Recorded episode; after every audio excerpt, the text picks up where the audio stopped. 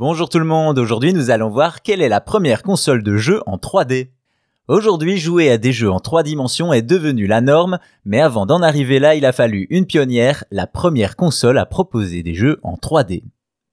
Nous sommes en 1993 et c'est là que l'on retrouve un certain Trip Hawkins, qui est un des fondateurs d'Electronic Arts devenu EA Games et que l'on ne présente plus. Hawkins est alors un des grands noms du gaming, notamment créateur de la série Army Men.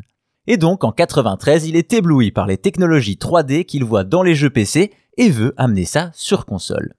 Il quitte donc Electronic Arts et fonde la société 3DO avec un objectif, créer une console 3D révolutionnaire.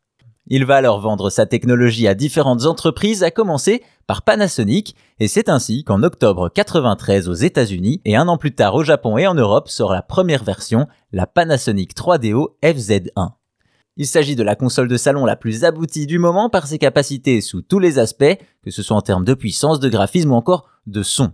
Bien entendu, la console est accompagnée d'une manette visiblement inspirée de celle de la Mega Drive avec une forme arrondie et trois boutons d'action. À noter que cette manette propose de brancher un casque et de régler le volume, une première. Restons sur les manettes et malheureusement cette première 3DO ne dispose que d'un seul port, pour le multijoueur, c'est sur la manette que l'on peut brancher une autre manette jusqu'à 8 pads en série, on a vu plus pratique.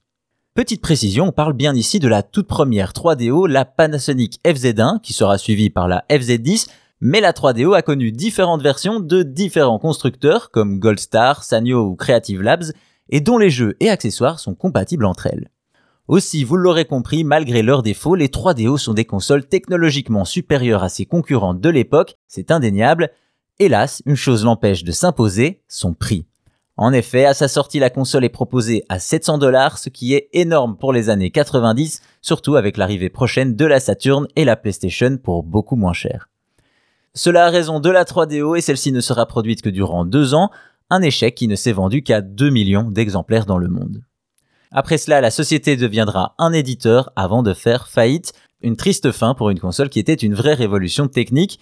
Ainsi, malgré son échec commercial, la Panasonic 3DO a tout de même réussi à être la première console de salon à proposer des jeux en 3D, et ça, ce n'est pas rien.